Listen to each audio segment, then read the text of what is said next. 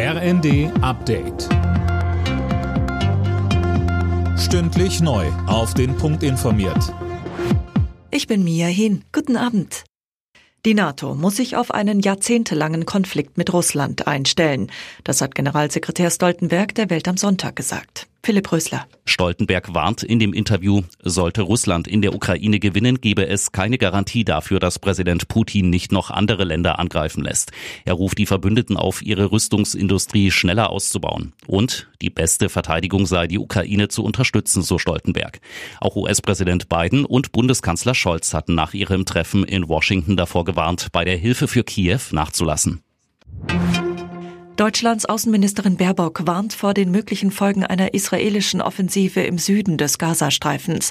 Ein Angriff auf die Stadt Rafah wäre eine humanitäre Katastrophe mit Ansage, schreibt sie bei X.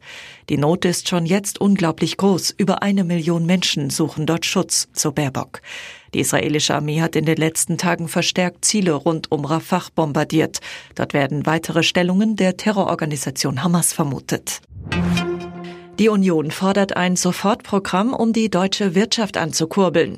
Wie die ARD berichtet, schlagen Fraktionschef Merz und sein Vize Dobrindt in einem Brief an Scholz zwölf Maßnahmen vor. Philipp Rösler. Darin fordern sie zum Beispiel, die Sozialabgaben auf 40 Prozent des Bruttolohns zu begrenzen. Außerdem sollen Überstunden für Vollzeitbeschäftigte steuerlich begünstigt werden.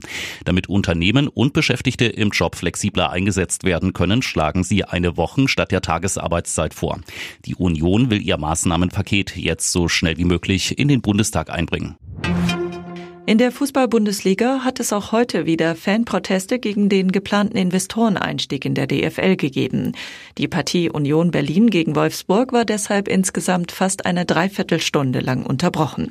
Auch bei Gladbach gegen Darmstadt gab es eine längere Unterbrechung. Die Ergebnisse. Augsburg, Leipzig 2 zu 2, Bremen-Heidenheim 1 zu 2, Gladbach-Darmstadt 0 zu 0, Frankfurt-Bochum 1 zu 1 und Union Berlin-Wolfsburg 1 zu 0. Alle Nachrichten auf rnd.de